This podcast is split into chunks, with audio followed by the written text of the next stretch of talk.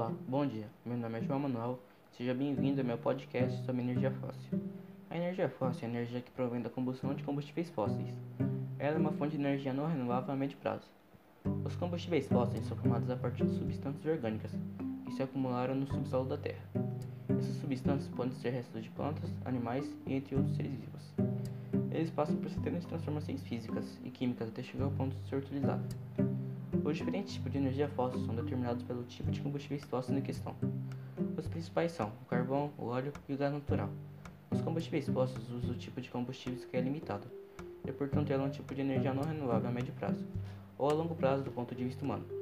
É também um tipo de energia poluente que gera gases que promovem efeito estufa e danificam a camada de ozônio.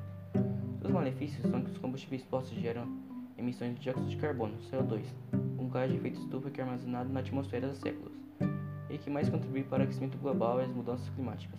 Os benefícios são que possui grande efici eficiência energética e tem maior custo-benefício.